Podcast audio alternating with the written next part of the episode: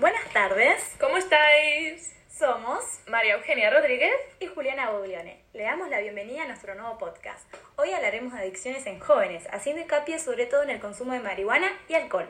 Sí, además, como ya habréis visto en nuestro último vídeo el sábado pasado, fuimos por las calles de Madrid preguntando a la gente qué opinaba acerca del consumo tanto de marihuana como de alcohol en jóvenes. Si no lo habéis visto, os invitamos a que lo veáis una vez acabemos el podcast.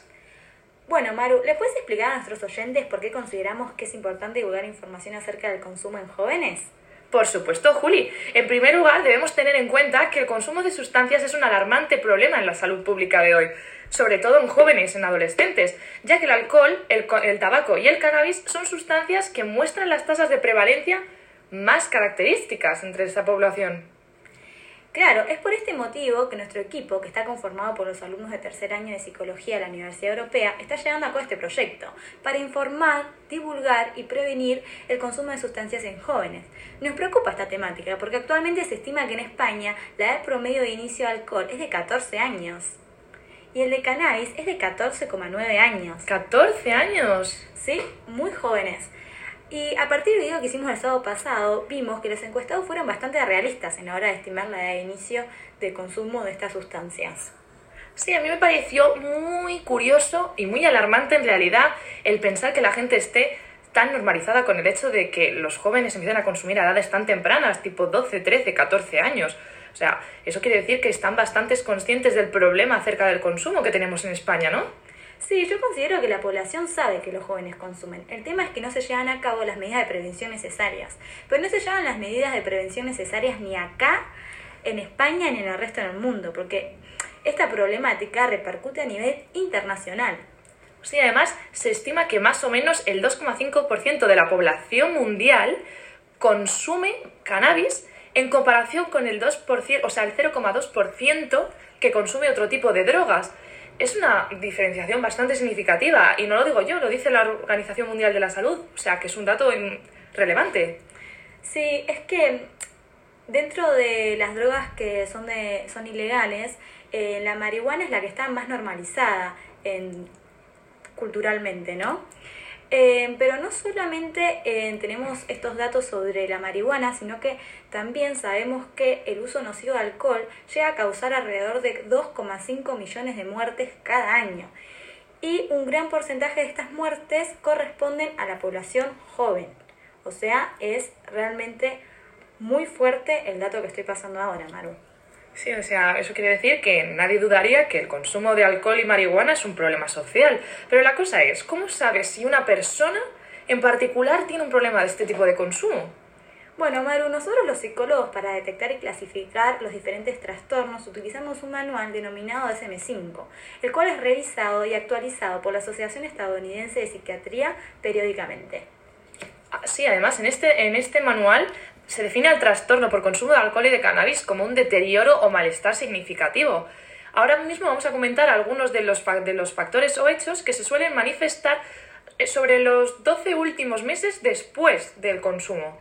Claro, y si hay una persona que tiene alguno de estos dos criterios, ya se podría decir que tiene un trastorno por consumo de alcohol o de cannabis. Vale, pues entonces vamos a empezar por el primero.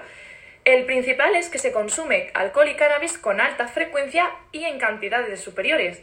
Esto, por ejemplo, lo podemos ver en los jóvenes hoy en día, los fines de semana, cuando salen de fiesta. En los botellones principales, quiere decir, se toman un- una gran cantidad de alcohol, luego en la discoteca de después también consumen, o incluso después de la discoteca, consumen grandes cantidades de alcohol en un corto periodo de tiempo. Y eso es muy grave. Uno de los, otro del segundo criterio que podríamos decir es que existen esfuerzos fracasados por abandonar el consumo. Es decir, que tú sabes y percibes que necesitas cambiarlo, pero no llevas, no logras llegar el cambio en tu vida, entonces sigues consumiendo. Otro, otro factor importante es que se invierte mucho tiempo a la hora de conseguir el alcohol, consumirlo y recuperarse de sus efectos. Por ejemplo, la resaca, Julio, o sea, los vómitos, el dolor de cabeza y el dolor de tripa, yo no se lo recomiendo a nadie. Bueno, yo no le recomiendo a nadie ningún consumo en exceso de alcohol ni de marihuana. La verdad es que conlleva eh, muchos efectos eh, tanto a corto plazo como a largo plazo, que después vamos a, especificar. Pero por ahora sigamos con, estos factores. El cuarto es que existe un poderoso deseo de consumir alcohol, que por ahí la persona trata de controlarlo, pero no lo puede hacer y termina llevando a cabo la conducta que es consumir la sustancia. El quinto es que el consumo de alcohol lleva un incumplimiento a los deberes, ya sea del trabajo, de la escuela o los deberes del hogar. El sexto es que existen problemas sociales provocados o exacerbados por el alcohol, problemas en la conducta en relación con otras personas. El séptimo es que hay un abandono o reducción de actividades sociales, profesionales o de ocio. Muy interesante. Además, otro factor muy importante es que el consumo de alcohol en situaciones, el consumo de alcohol en situaciones en las que se puede provocar un riesgo físico. Por ejemplo, eh, no sé, a lo mejor una actividad física que tiene un alto riesgo que otras actividades normales, el consumo de alcohol puede afectar a tu toma de, afectar a tu toma de decisiones y a tus movimientos motores. Muy peligroso y hay que tener unos límites muy bien puestos para saber cuándo hay que consumir.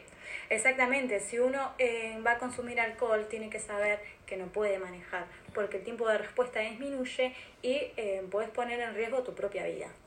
Sí, además también saber que se continúa con el consumo de alcohol a pesar de saber que es malo. Tú sabes que vas a sufrir, tú sabes que tiene problemas físicos y psicológicos y aún así sigues consumiendo. Es un dato también muy importante a tener en cuenta en este tipo de trastornos. Exactamente. Otro factor que tiene mucha relevancia es que se puede generar una tolerancia. ¿Qué significa esto? Que cada vez existe una necesidad de consumir cantidades cada vez mayores de alcohol o de marihuana para conseguir el efecto deseado. Es decir, si vos a un principio, cuando eras más joven, eh, podías emborracharte con una botella de vino, si sos un consumidor frecuente vas a necesitar cada vez una cantidad más grande de alcohol póngase dos botellas para lograr el mismo efecto que antes podías tener con una sola botella.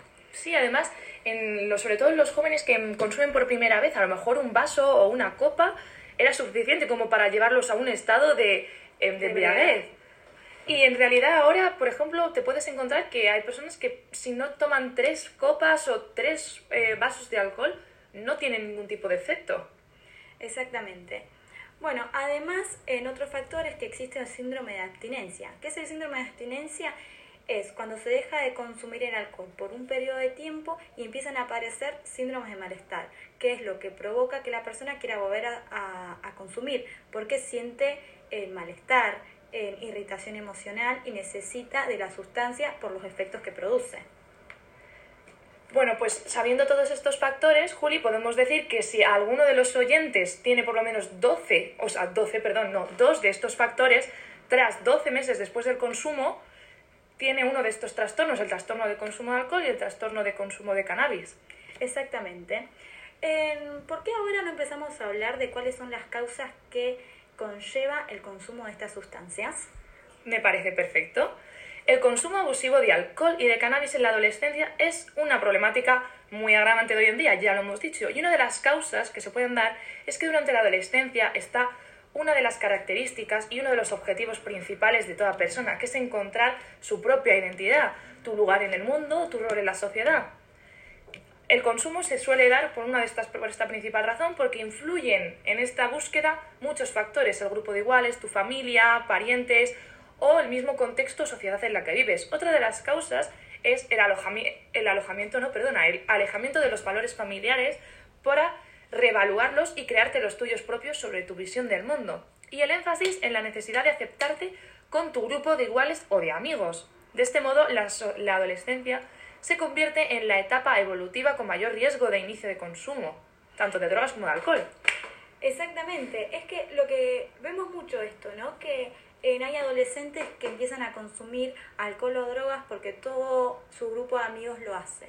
Entonces, si no lo hacen, en quedan excluidos de ese grupo. Eres como la rara del grupo. Claro, como en el video del sábado, eh, una chica nos comentaba que ella no consumía alcohol y que se sentía excluida, la tenían como una persona rara eh, por no llevar a cabo la misma conducta de consumo que el resto de sus compañeros. Pero yo creo que también hay que tener en cuenta un poco la edad. Supongo que si son edades más tempranas, a lo mejor tipo colegio, la ESO bachillerato, el el sentimiento de decir que eres más que eres excluida es más agravante. Pero la chica, por cómo contestó, se veía que ya era una joven adulta, o sea, que a lo mejor ya estaba en la etapa, en la etapa de la posadolescencia, y ahí ya como que ya tienes un poder de decisión propio en el que si no quieres beber, no importa lo que tampoco te digan los demás, se veía que también era aceptada. O sea que hay que tener también muy en cuenta la edad a la hora de eh, los, del consumo, de la voluntad y de las consecuencias. Claro, exactamente. Tener en cuenta esto, que eh, en la adolescencia es una edad vulnerable, entonces hay que estar alertas eh, cuando tenemos hijos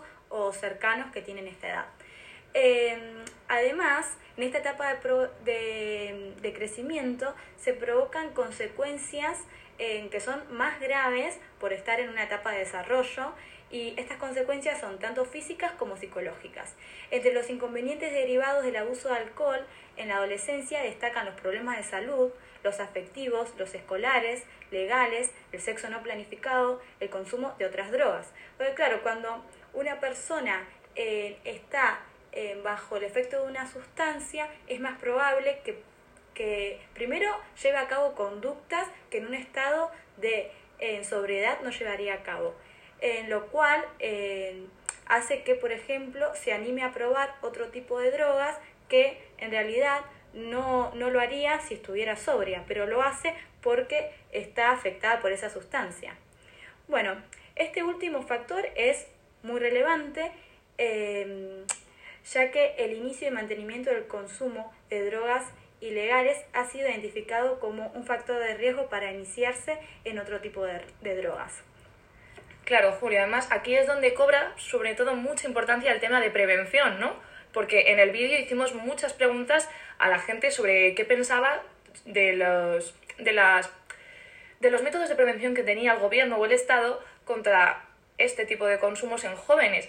Y la verdad muchas de las respuestas fueron muy interesantes porque muchos pensaban, o la mayoría podemos decir, que pensabas que la prevención no estaba lo suficientemente eh, medida o no estaba lo suficientemente hecha. Y una de las jóvenes que, nos, que entrevistamos comentó la falta de campañas con eh, más conocimientos, más información acerca de lo nocivo que podía ser el consumo en los adolescentes.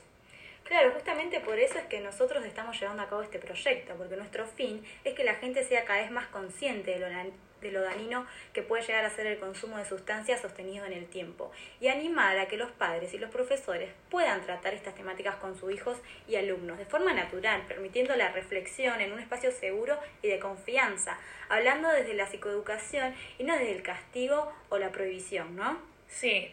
Bueno, Juli, yo quería terminar diciendo que eh, lo que estabas diciendo básicamente, que es que además hoy existe esa idea de que si no hablas de algo, no pasa, no sucede o no está. Oídos sordos, ojos ciegos. Entonces, decir y comentar a, tanto a los padres como a los jóvenes, como a los profesores o todos los adultos que nos están escuchando que la divulgación de información a nuestros hijos previene ya bastantes, bastantes hazañas porque nuestros hijos van a experimentar sí o sí las diferentes experiencias y mejor que lo hagan en un ambiente seguro y con límites y con información, que sepan a qué se están, en qué se están metiendo, en dónde se están adentrando, más que lo descubran por ellos mismos y los riesgos aumenten por la experimentación de eh, lo desconocido. Entonces, pues divulgar eso de no tabús, eh, libertad de expresión y si hay preguntas, si hay dudas, contestar con la libertad y con la sabiduría suficiente para ayudar a nuestros hijos. Exactamente. Lo que proponemos nosotros es abrir el diálogo. Bueno, eh, esperemos que hayan disfrutado de este podcast y eh, estén atentos porque vamos a seguir divulgando información. Muchas gracias por escucharnos chicos y que tengáis un buen día. Os esperamos en futuros vídeos.